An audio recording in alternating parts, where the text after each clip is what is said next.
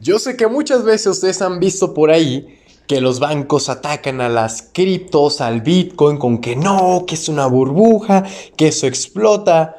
Y sin embargo los bancos lo utilizan. Entonces, creo que aquí está viendo unas mallas que ellos mismos no te están contando. Así que quédate con nosotros para seguir escuchando más acerca de ventas, liderazgo y Bitcoin.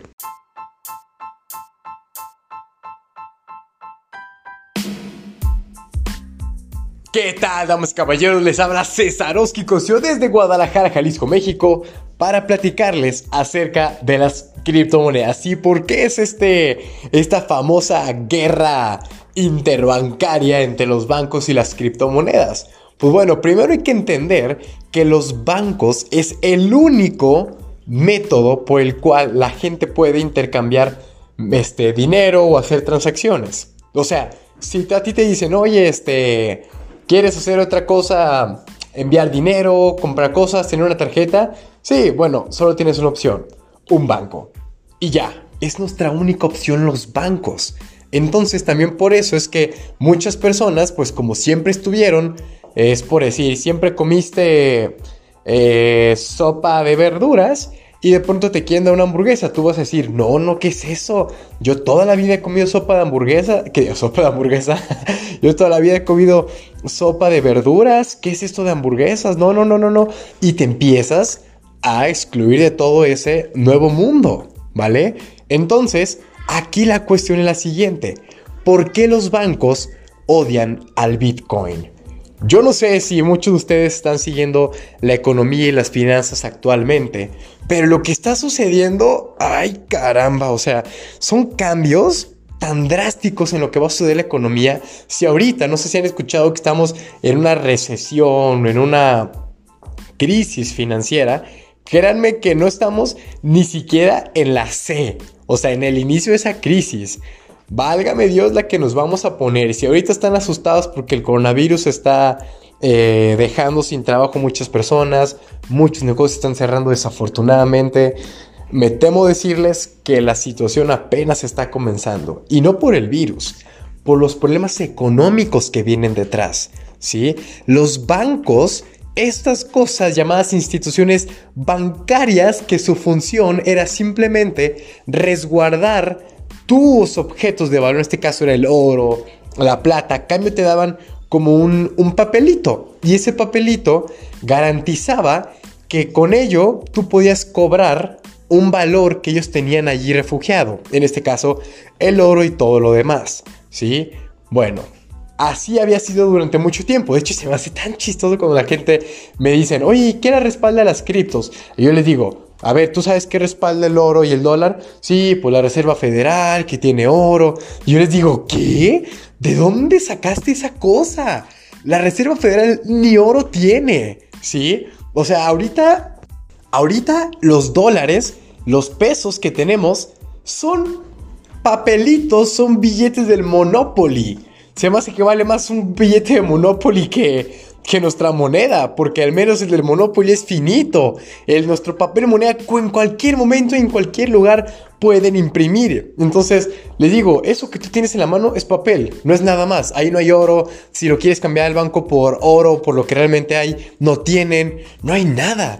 Y están imprimiendo, imprimiendo, imprimiendo. Imprime, imprime todo ello. Y dices tú, Válgame Dios, o sea, ¿con qué respaldo? Pues con ninguno, y ahí les doy un dato súper curioso. En 1946 se terminó, a partir del presidente Nixon en Estados Unidos, la paridad oro-dólar. O sea que por cada oro, que, ya, por cada dólar había cierta cantidad de oro respaldándola. Bueno, eso lo quebraron porque no podían eh, solventar la economía, le inyectaron liquidez, que a final de cuentas eso pues no está tan mal, pero lo hicieron de una forma descomunal, o sea, imprimían billetes y billetes y billetes y billetes. Y ahorita lo siguen haciendo. Ahorita con esta parte del coronavirus, pues muchos eh, bancos han estado imprimiendo, imprimiendo, imprimiendo, imprimiendo, imprimiendo más, billetes para rescatar economías, para que los países puedan dar a sus ciudadanos, que por ese lado no está mal. Lo que está mal es que es de una forma tan descontrolada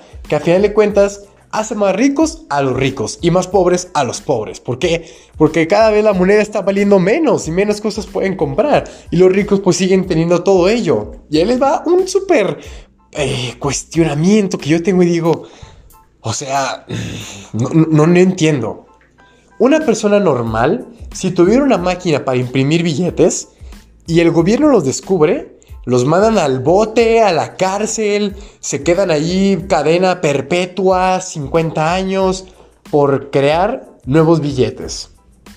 Oh sorpresa, que los bancos hacen eso como si nada. Y ellos no se van a la cárcel. Y ellos no hacen nada de eso. Entonces, teniendo esto en consideración, ¿por qué odian tanto a la cripto? Porque Bitcoin es finito. Bitcoin no se pueden crear más.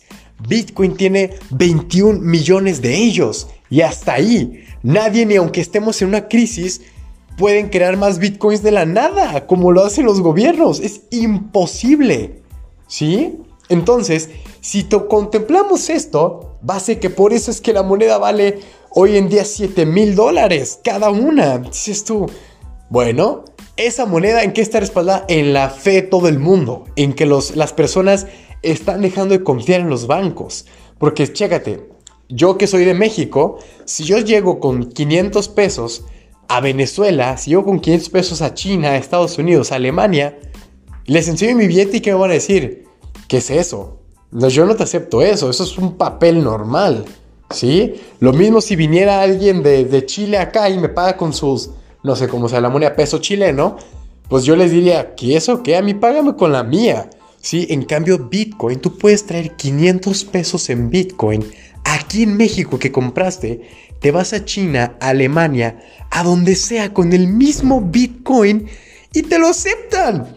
Ahí es donde está todo el respaldo de la comunidad cripto, ¿sí? Entonces ese es un golpe muy fuerte para los bancos. Otro es que los bancos, pues el negocio es prestar dinero que no tienen y recibir intereses. Aquí con las criptos no necesitamos que un banco esté detrás de nosotros para enviar transacciones, para cuidar nuestro dinero. Tú te vuelves tu propio banco, ¿sí? O sea, a final de cuentas, que es un banco? Simplemente fue la idea de un tipo que dijo, yo te cuido tu dinero, pero lo que yo cuido se lo puedo prestar a alguien más y ese güey me lo va a devolver con un 5% más. Entonces yo te devuelvo el tuyo y yo me quedo con una ganancia. Ah, súper.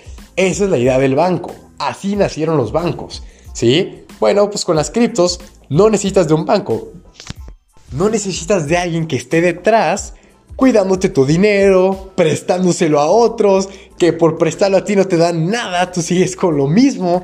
Es un robo este negocio de los bancos y discúlpenme si hay algún banquero escuchándome, pero las cosas como son. Por eso es que las criptos llegaron para quedarse. Y ojo, creo que lo decían justamente en el podcast de Yo no entiendo el Bitcoin con José Manuel Torres, que los bancos no van a desaparecer. O sea, Bitcoin no llegó para desaparecer los bancos, pero a los bancos ser la única opción que ahora tienen competencia, que tienen que hacer mejorar.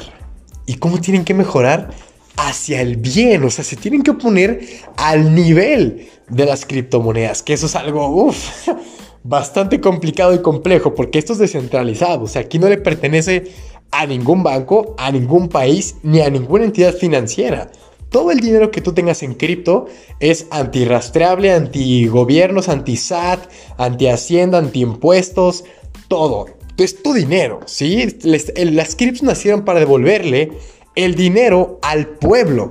Por eso es que los bancos las odian tanto. Porque si la gente se mueve al mundo cripto, van a sacar su dinero del banco para ellos poder administrar su propio dinero siendo un banco. Sí, sí, la necesidad de ellos. O sea, estamos eliminando a los intermediarios. Y ellos dicen, no, no nos eliminen. ¿Cómo hacemos que no nos eliminen? Tirándole mucha mala fama a las criptos que son malas y todo ello. Y aparte, pues jueguenle que son un poco volátiles. Pero BBVA compró, este, quién sabe cuántos bitcoins y en seis meses levantó 1400% de su inversión. 1400%. ¿Saben lo que es eso? Y ellos te dicen, eh, pues estamos probando. Puta. Probaron y le salieron con 1400 arriba. Pues yo también quiero probar esos rendimientos. Y son posibles. Ahorita el Bitcoin Vault está dando cosas bárbaras. La minería está a full.